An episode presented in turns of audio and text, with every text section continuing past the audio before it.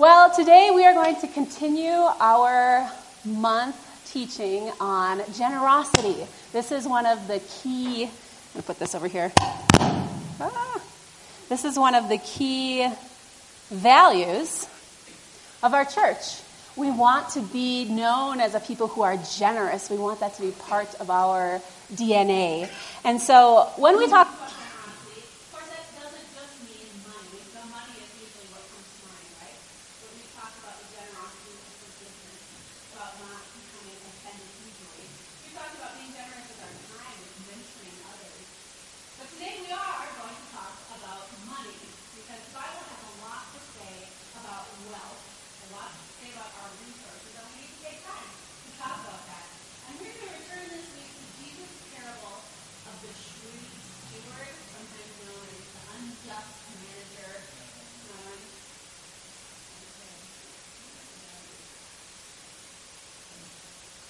Could be batteries, could be something else. We'll keep trying.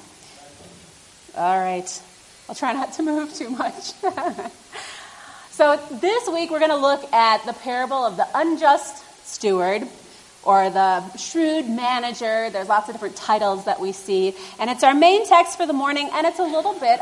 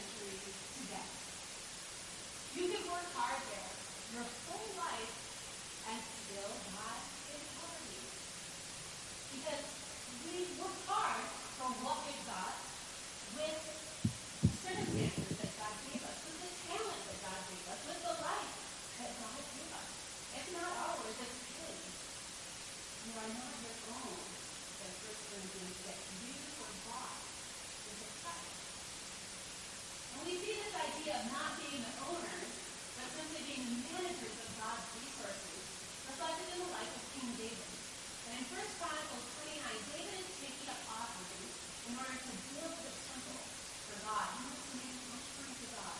And this is what he says in the message. Blessed are you, God of Israel, our Father from of old and forever. To you, O God, the greatness the might, the glory, the victory.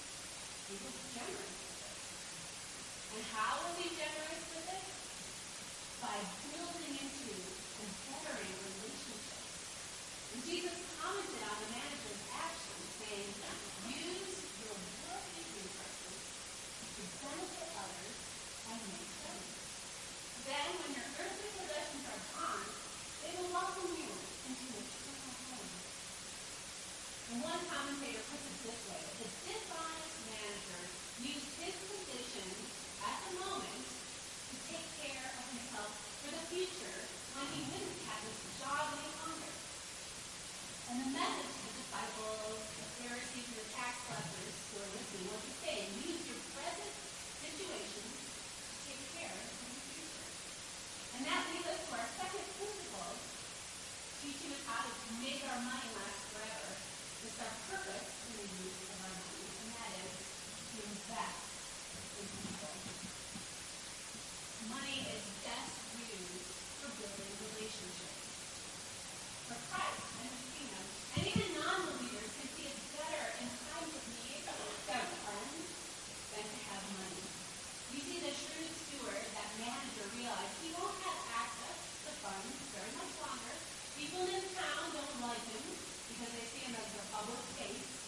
the one that all open money.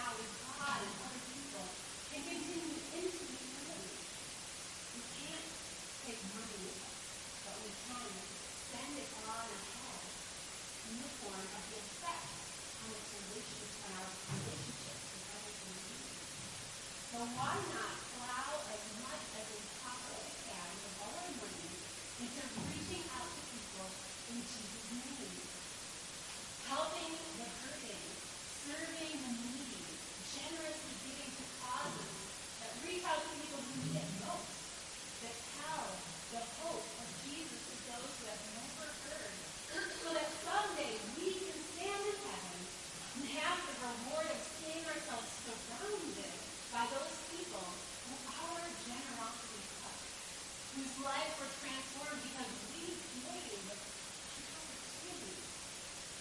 Those people are the real wealth, the real riches, the real rewards that last forever. Jesus says right there in verse 9 of our passage that we should use our worldly wealth, the money that doesn't last down the life, to make friends for ourselves. because when the money is gone and worthless after we will be rewarded by being treated and that brings us to our third and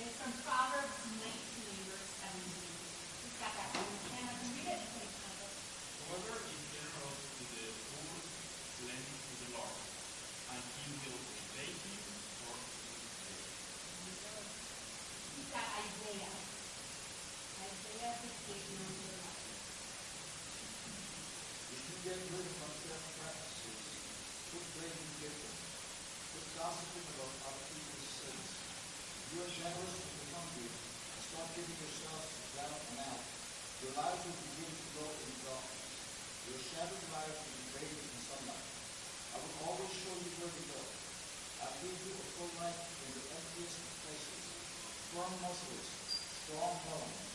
You will be like a well-watered garden, gurgling spring that never runs dry.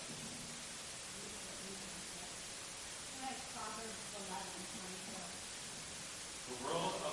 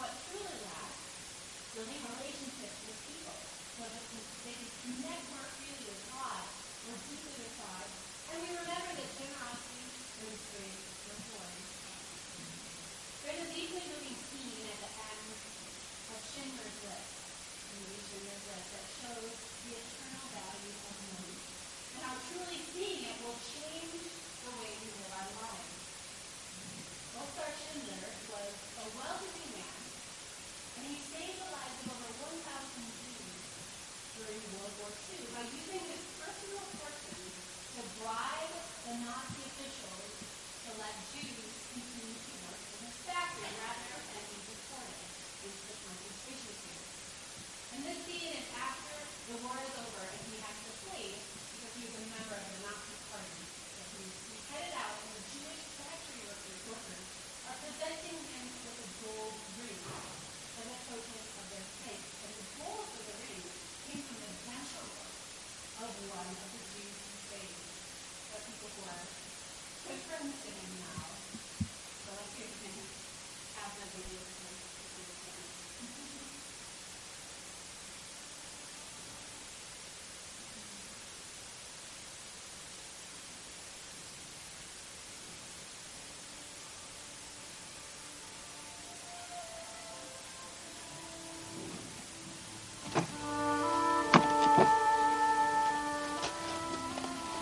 We've written a letter trying to explain things in case you were captured.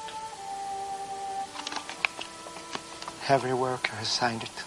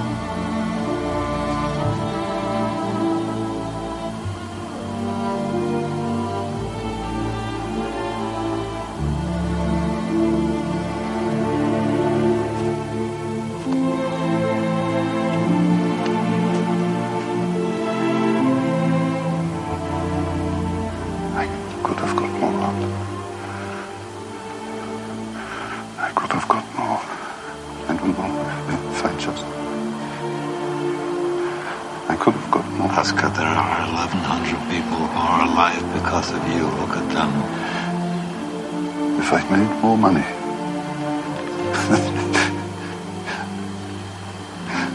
I threw away so much money. you have no idea. If I just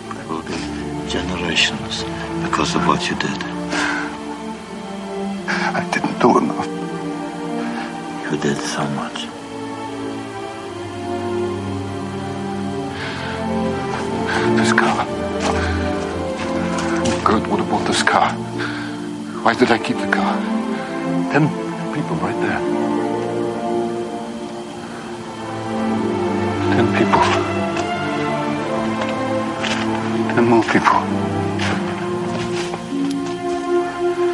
There's been two people. This is gold. Two more people. You would have given me two for at least one. You would have given me one, one more. One more person.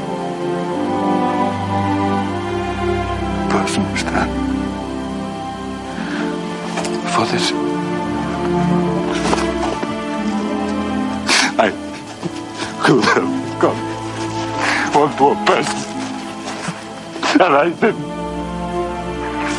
And I, I didn't.